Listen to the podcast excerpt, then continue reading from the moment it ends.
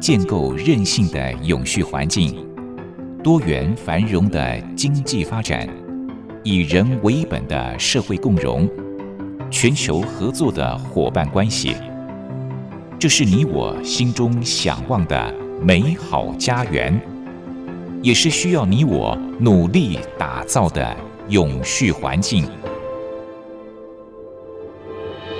美丽台湾，永续家园。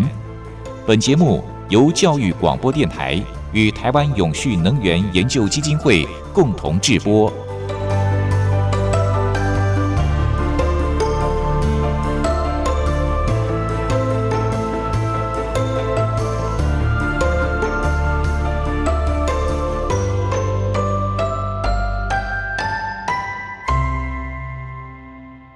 朋友您好，欢迎您收听《美丽台湾永续家园》，我是朱琳。第二十七届联合国气候变迁大会日前闭幕了。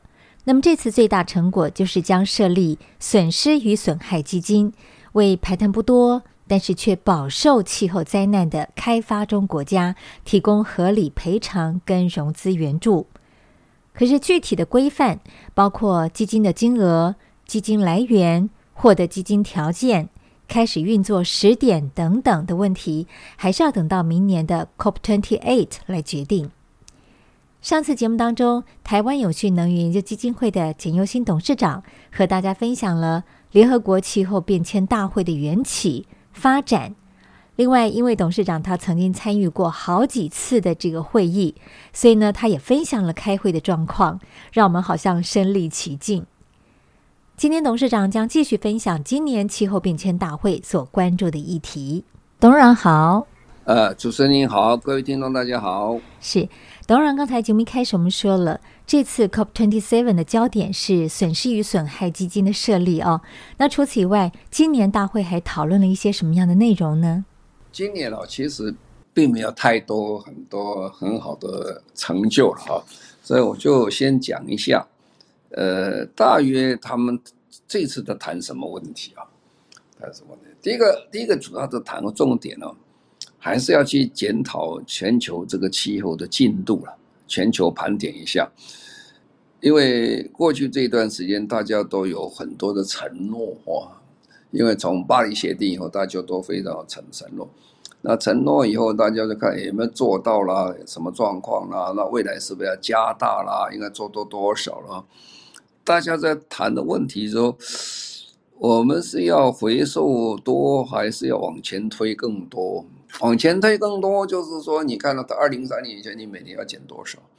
啊，那回收的，你们过去谈这些减到有没有把减成都减多少？啊，那资讯要公开，要要继续扩大到什么程度？哈，结果谈了半天呢，其实谈半天没有什么结果了啊，谈了半天就是好好好，这样的话。也谈不拢是吧？谈不拢就说我们这些所有的事情哦，在下一次 COP 二十八号，在呃纽约，他纽约在九月份呢会先开一个这个气候周的时候再讨论啊，再把仔细再谈一谈啊。这是开大会很难呐，开大会开不成就往后延，那下次再谈哦。那第二个在谈哦，就是谈哦，这个损失跟损害哦，到底谁来付啊？呃，那个谁可以拿到钱哦？那么是要拿到前期的钱呢，后期的钱？如果为往后看的话，你就说要拿保险费了，就是我你你帮他出保险费，以后我有损失，你你保险公司来理赔了。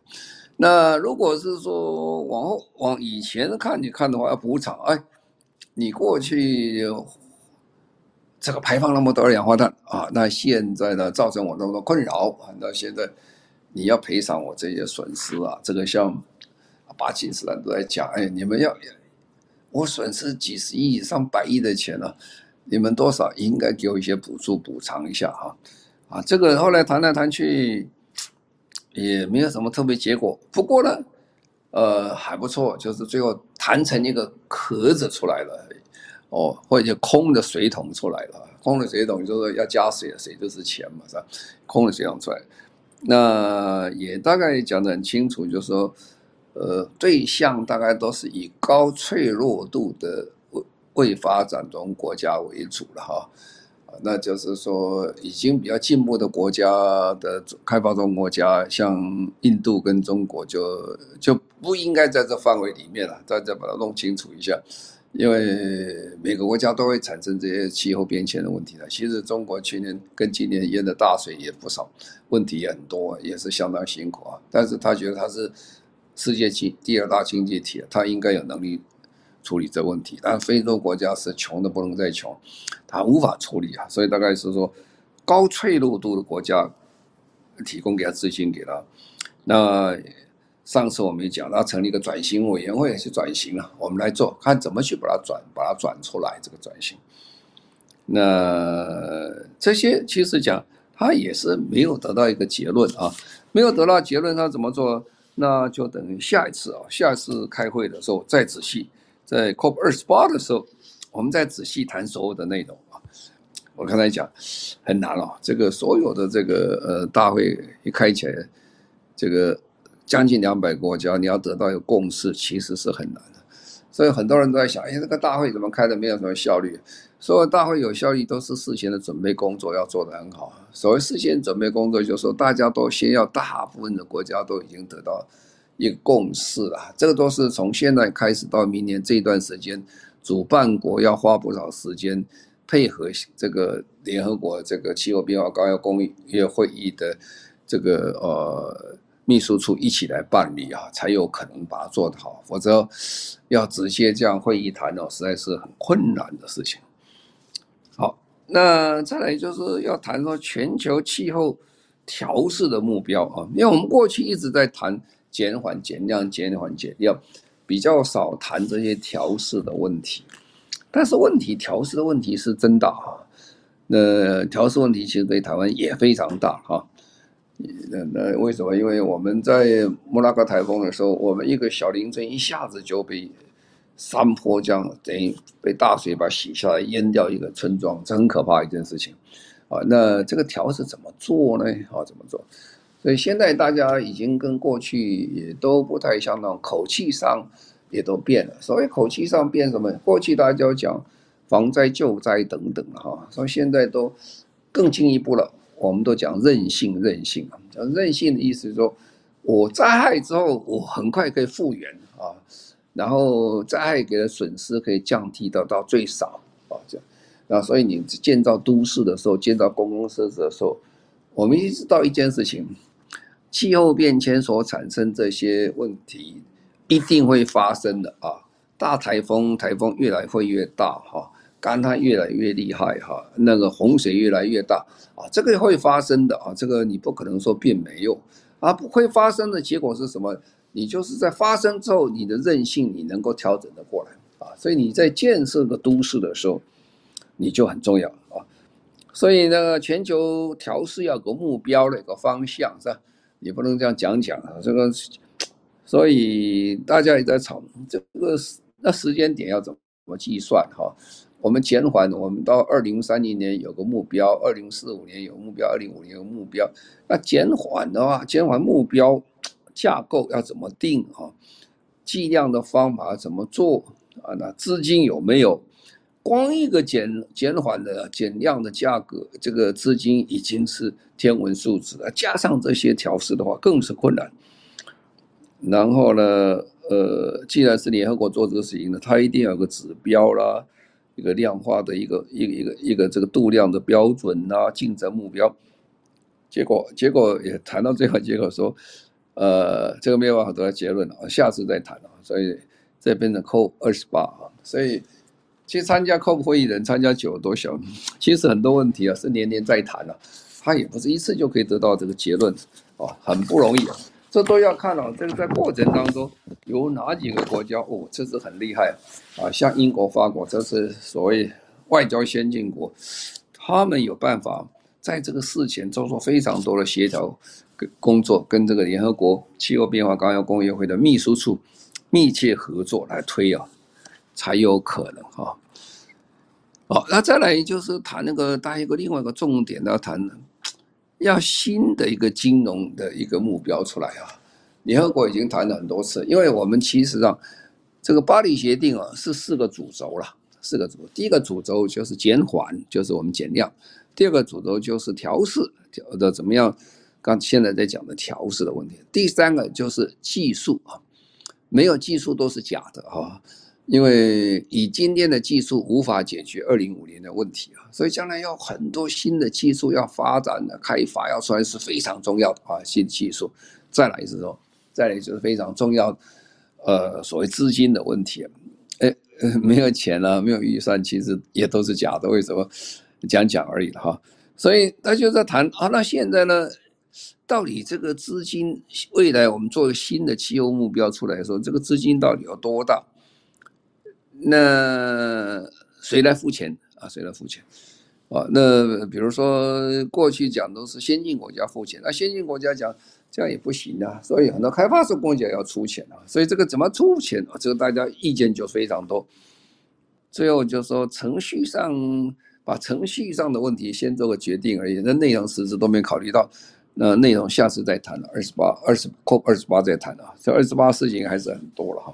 是从刚才董事长的分享，我们了解到这次气候变迁大会讨论的议题还蛮多的哦。可是大家要达成共识，其实真的很不容易，所以还有一些具体的规范呢，必须要等到明年 COP28 再决定了。那么我们都晓得，每一届的这个联合国气候变迁大会讨论的重点之一，就是各国在未来几年能够达到多少的减碳目标。可是这样的自主管理还是有局限性的。接下来，董事长就要跟我们谈一谈他的困难处在什么地方。联合国在做这个事情的时候，原来就是讲哦，每五年哦，要大家提出一个报告，说你做的怎么样。在一九九七年的时候，联合国的想法就是说，我规定每个国家，你先进国家。你要答应，你说未来几年你要减到多少？两 percent、五 percent、七 percent，有规定数字的。后来哦，他们发现这样很难达到目的啊，因为联合国是一个国际的一个组织了，国际组织要跨越国家的国会去做这个决定的话。一般的国会都是不会决定的，不会同意的。你干涉我的主权，啊，所以由上而下有联合国这样做法。后来在一九九七年的京都议定书之后，证明不太有效。而且老实讲一句话，呃，他也没有法则了，你你你做不到怎么样哈？所以后来联合国就很聪明，在巴黎协定嘛倒过来，以前是由上而下啊，那后来就说联合国就说好了好了。那这样你们各国来提多提出来，这叫各国的自主贡献啊！你们觉得你们应该减多少啊？那么大家去提啊，那你个人减多少就会产生一个问题，就是说有人减多，有人减少了。那这国家能力的问题，它能减少，能能减多，还能减少啊？所以 NDC 的国家的自主的贡献，哎，这个这个每国家都不一样啊。我们也提了，我们在二零一五年的时候，我们台湾提出来说，二零三零年的时候，我们要减量减百分之二十左右，二十左右。当时讲起来还好，那时候我们是提说到二零五零年的时候，我们要减百分之五十啊。我记得我们在立法院那个时候通过的时候，有很多人在叫啊，这个做不到了，怎么可能的事情？也减那么多哈。那当时因为国际的趋势讲讲，大家都。后来通过了啊，这二十五十啊。后来其实我们的政府跟我们人民也不是把这个很当一回事，没有把它列入大家的正式的这些所谓的施政计划或者是共识的计划里面。所以我们这一段时间我们的减量的成绩并不是非常的理想了。好了，好了，现在呢，在巴黎协定之后，现在又重新提出来了。去年。这自主贡献又提出来，提出来提提多少呢？啊，那我们晓得这个二零三零年呢，美国就要提出要比二零零五年减百分之五十到五十二，哦，这是很厉害了，要减一半啊。那欧盟要减百分之五十五，哦，也是够厉害了。那日本人减百分之四十七，的韩国减百分之四十哈。那我们国家还没宣布到底我们要减多少啊？但现在联合国就是要请各位各国来提的，你们到底要减多少？哦，那减你提出来以后呢，嗯，你不能空口说白话，所以联合国本来就说五年呢，来来查一次，说你有没有做到。后来五年呢，其实是很长的，所以联合国就会想，每年大家来查，每年大家来讲一次，就是这样啊。不过这个是这样。讲来讲去啊，就是这次讨论也也也也没有什么结论啊，没有什么结论。到底到底要是一年啊、两年啊、五年没没没结论啊？啊，那结果呢？呃，讨论的结果还是这样，它这个是一个非惩罚性的啊，它是没有规定性的，它是一个尊尊重性的啊，啊，促进性的啊，不许这些事情完成。尊重国家主权和机构和国情，因为联合国到底不是立法院了，立法院可以规定公司怎么做，啊，联合国规定怎么做，他不理你的，所以一点办法都没有啊，所以因此呢，这个整个讨论的结果没有结，没有什么结论哈。希望我这次提出目标，将来可以把它完成啊，但是讲来讲去，其实并没有非常具体的一个成果出来。那另外一个问题，他又谈到一个这个问题就比较复杂了，就谈到碳市场的问题了。巴黎协定的时候是有谈到全球碳市场的问题，不过谈出来以后，这个事情很难做，很难做。这个上次这个呃英国开会的时候，他就有通过了这个在呃第六条里面的有个新的条款出来哈。他是说怎么样协助把碳市场成立啊？那今天讲起来哦，碳市场基本上是协助推广比较更快的方式，用市场的机制来协助大家来减碳啊。这个对减碳是很有帮忙的啊。但是各国的碳市场其实都没有统一哈啊，对，所以这个时候联合国的工作就变成很重要。现在全世界唯一最大的碳市场有统一的，呃，跨国的统一的，就是在欧盟啊。欧盟有二十七个国家，它有个统一的碳市场啊，所以它的碳价钱比较合乎所谓现在市场的标准。它每天都在做买卖啊，大家可以在人家在买股票，它是买碳权啊，就可以做这交易就可以。那其他的国家，像亚洲国家啦、新加坡啦、韩国啦、日本啦这些碳权的。呃，它的碳定价基本上都不高了，都不高，都在十块钱以下。但是十块钱以下其实是聊备一格了，只是说做一个这个形式，将来继续把它更完美完整化，以后会继续再提高价钱了。那我们台湾基本上也在做，我们今年如果通过了哦，明年通过了这个气候变迁应用法的时候，我们也会有碳税出来哈。当然我们没有碳定价。我们台湾到现在为止并没有碳权的实施啊，我们有碳抵换的交易的制度，我们也没有碳市场啊，所以这一点在台湾将来我们还有很多必须要再加油的地方，因为这些的工作基本上它不是在真正说，呃，定一个很确定的标准，它是一个经济的方式的模式来协助做。节能减碳的工作啊，那他对减碳比较成功的公司或单位，他有一点奖励，就等于他可以卖他的碳权。那么的临时如果做不完碳权的话，他可以买碳权啊，啊，这样的话比较上呃推行就比较方便一点。不过这个将来哈，在欧洲的碳交易、碳关税之后。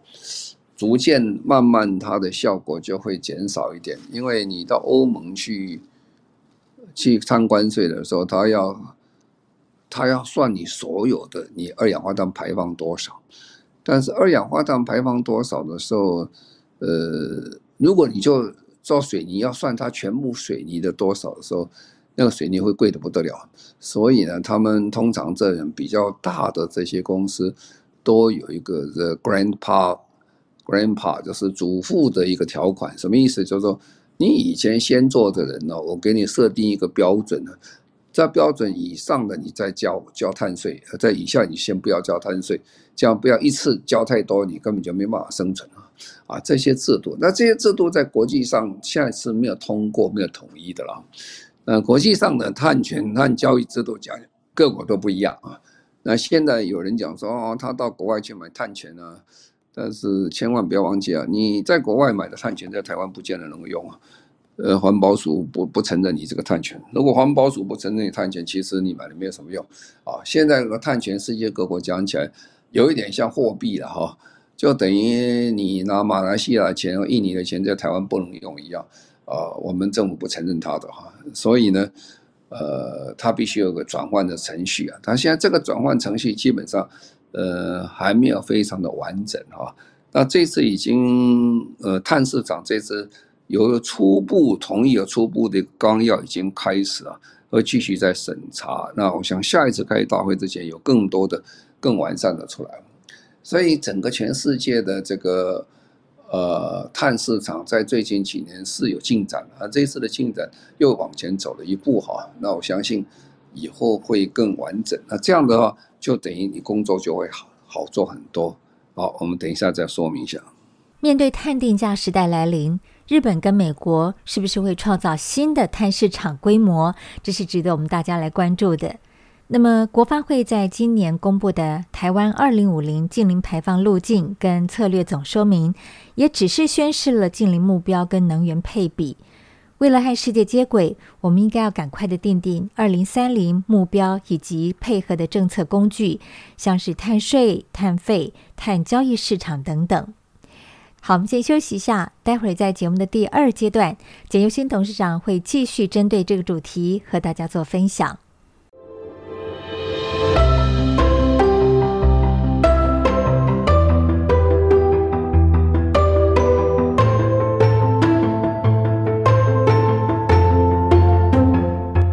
环境永续、企业永续、能源永续，您现在收听的节目。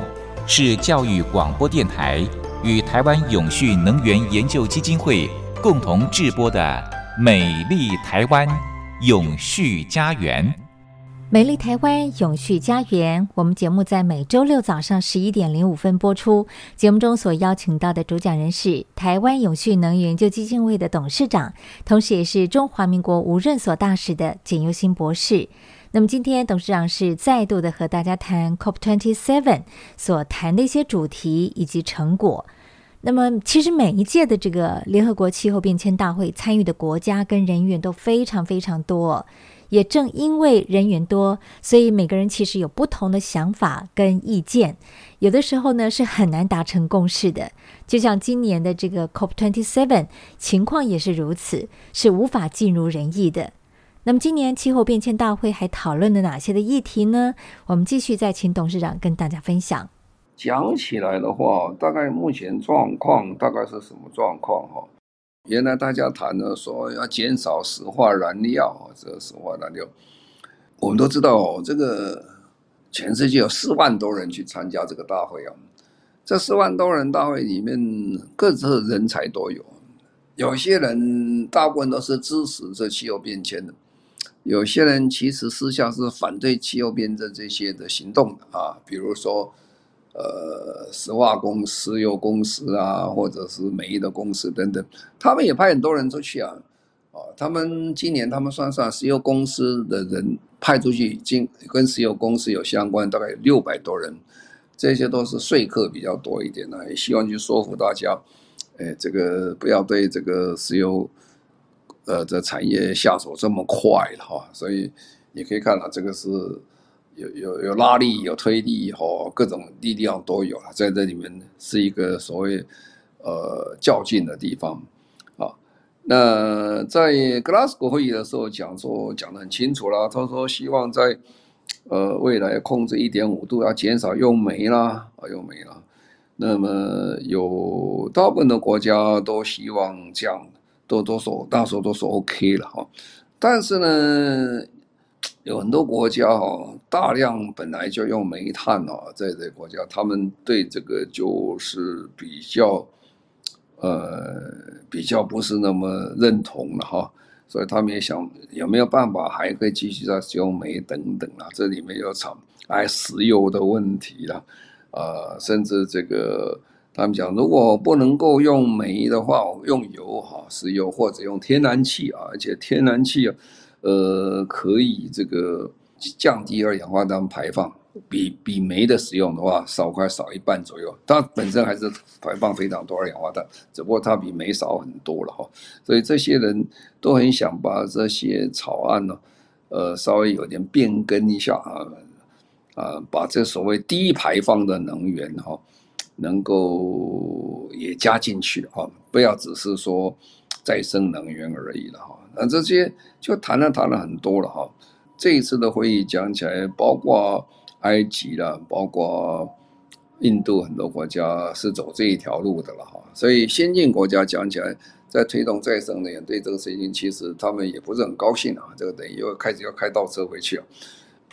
这次稍微有一点变更啊，变更不多哈，可是就没有往前走的积极的作为就比较少多了哈。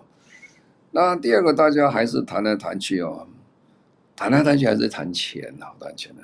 那刚才讲，就说，在十几年前了，其实在呃丹麦的哥本哈根会议已经谈出来，这一千亿美金了，啊，一千亿美金，说这些富有国家说要要一千亿美金的国家，呃，一千亿美金要捐出来啊，呃，到现在为止，其实还没有很清楚的一个答案出来了。我们也跟各位说明一下，这个这次只做个框架哈，那这个是，呃。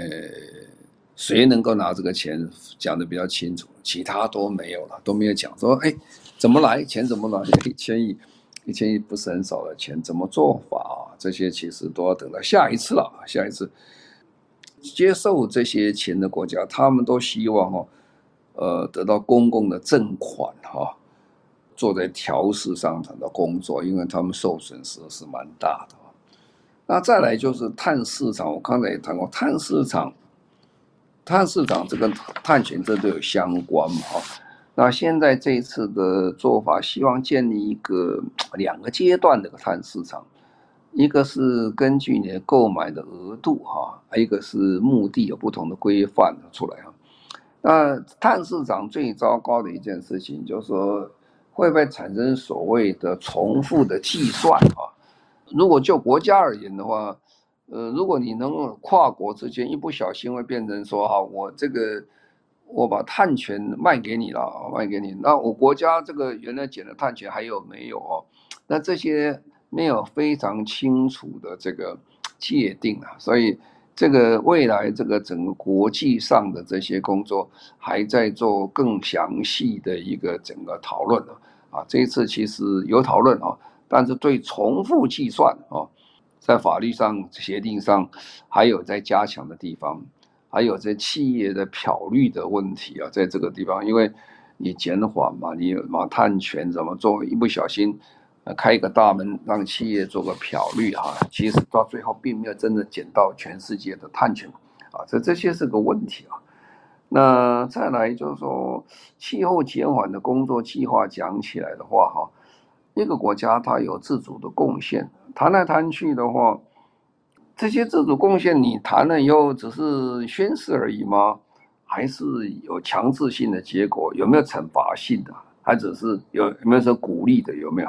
啊，那你要尊重国家的主权嘛，你不能干涉一个国家说你一定非常简单减多少啊？当然国际协定是这么说，你真的不减了，你也没有办法的时候，它有没有惩罚力啊？这个东西其实还要再谈哈。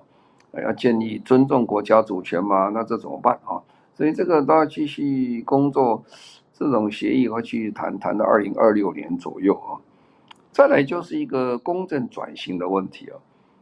公正转型这个这个问题就是非常大了。我想任何的一个国家在台湾，我们在谈我们的这个台湾的进行转型哦。呃，第四项的转型就是社会转型，社会转型的。一个目的就是要公正公平的能源过渡的方案哈，所以在这一次这个整个全球有个能源的有一点危机的状况下，这次大会就讲好，我们这个要继续再开会，开什么会呢？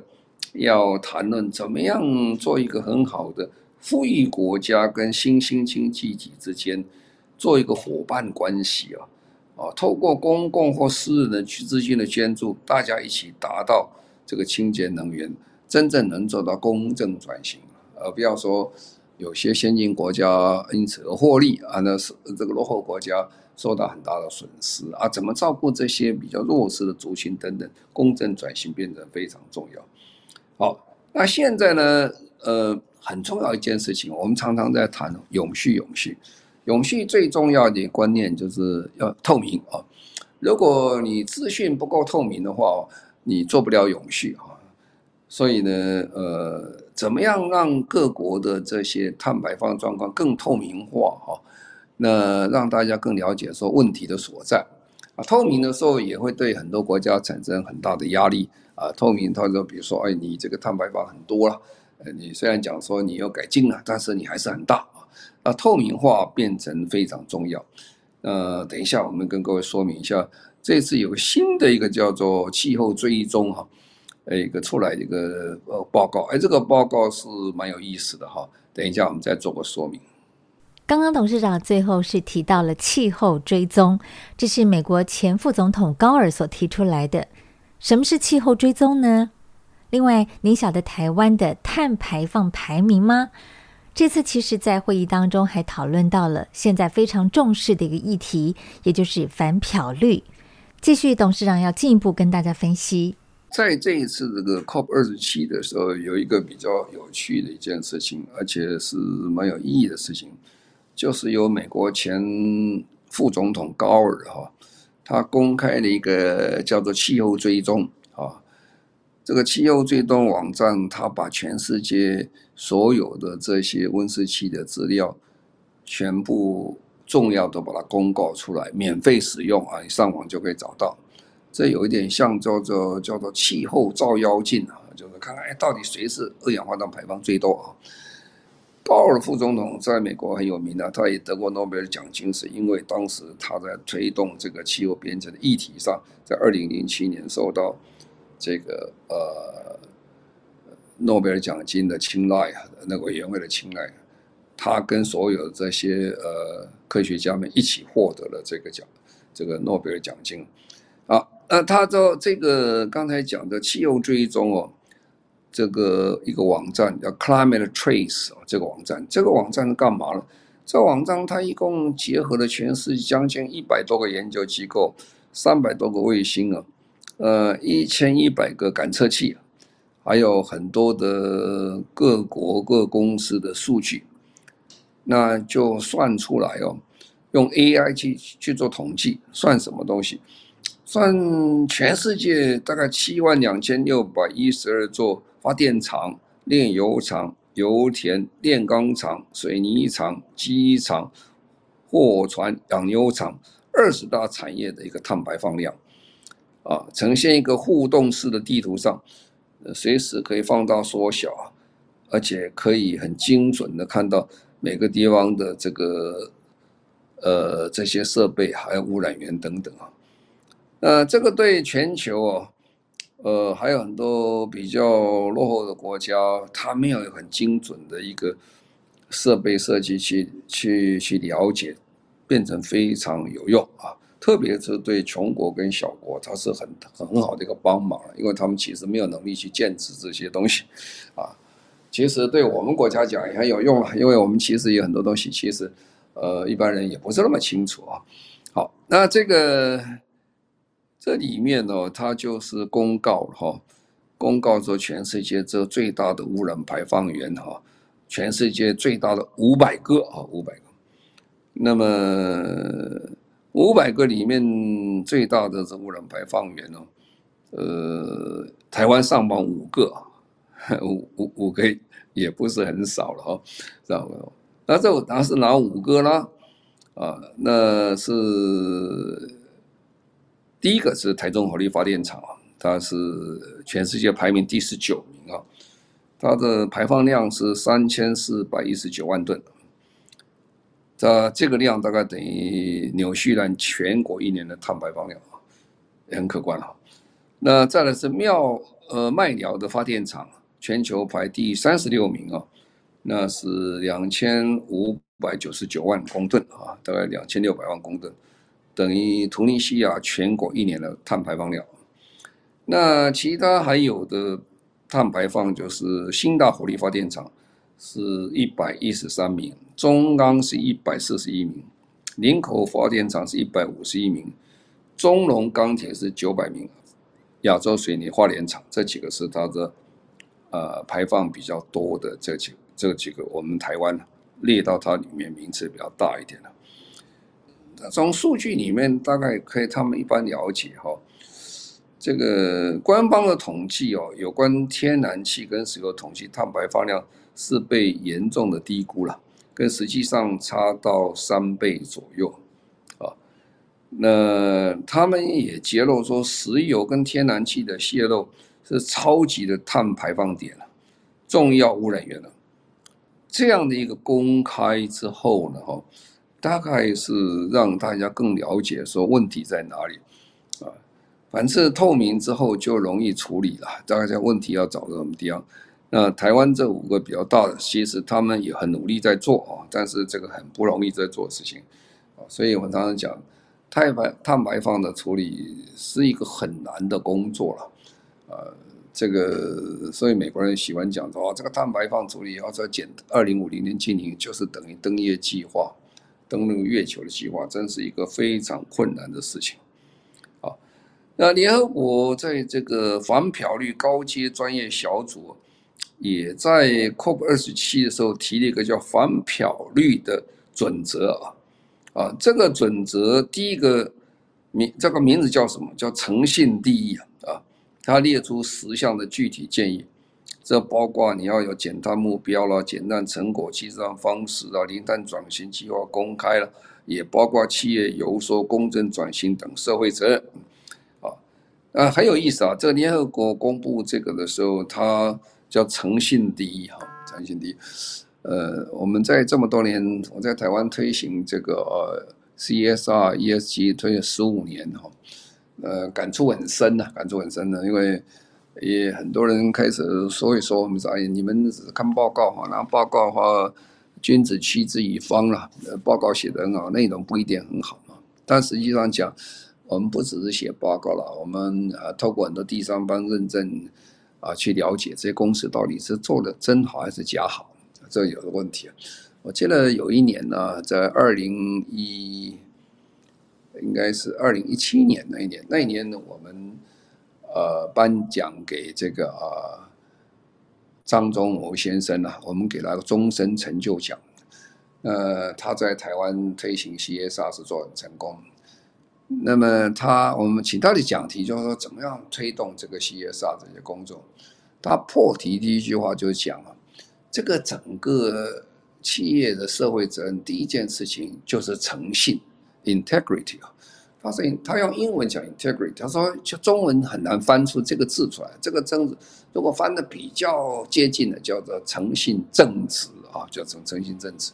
意思就是说，如果没有诚信不正直的话，其实你讲什么话都是假的啊，因为我不晓得你是真做还是假做。所以联合国在这一次。